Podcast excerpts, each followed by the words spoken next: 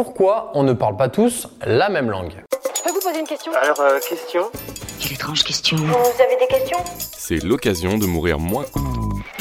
Alors déjà, il faut savoir qu'il y a plus de 7000 langues parlées dans le monde. C'est énorme. Bon, je te rassure, t'es pas obligé de toutes les connaître. La langue la plus parlée dans le monde, c'est le...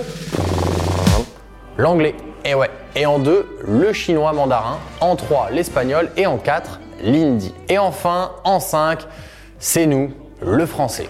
Bon, en vrai, 5, c'est déjà pas si mal. En tout, il y a près de 300 millions de personnes dans le monde qui parlent français. Ça fait plus de 4 fois la France. En 2050, on estime même que le français pourrait être la deuxième langue la plus parlée dans le monde, notamment grâce à l'Afrique. Et en 2070, ouais, ça commence à faire loin, il y aura 4 francophones sur 5 qui résidera sur le continent africain. Bon, on n'en était pas là, revenons-en à notre question. Les spécialistes du langage distinguent langage et langue. Le langage est l'ensemble des moyens d'expression, le son, les gestes, les signes, qui nous permettent, à nous les humains, de communiquer entre nous. La langue, elle, est un ensemble de mots propres à une communauté de personnes. En fait, premièrement, on ne parle pas tous la même langue parce que l'on appartient à des communautés différentes. Pourtant, des sons et des structures de mots semblables prouvent que certaines langues distinctes ont une même origine. Les langues ont évolué et se sont modifiées au contact des unes des autres. D'ailleurs, les hommes ont toujours rêvé de parler la même langue et certains ont proposé différents langages inventés ou utilisant des mots de toutes les langues, mais sans succès,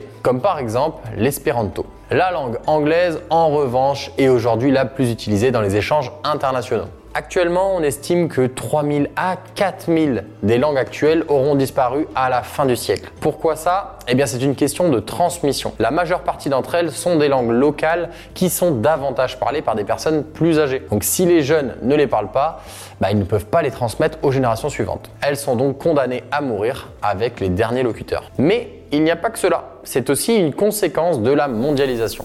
Aujourd'hui, on communique beaucoup avec d'autres pays. Pour se comprendre, il faut donc un langage commun.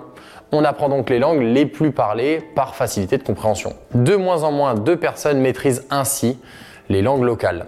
Eh ouais, c'est dommage. Hein Le provençal, le breton. Désolé.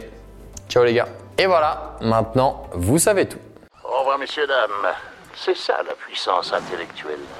Sapristi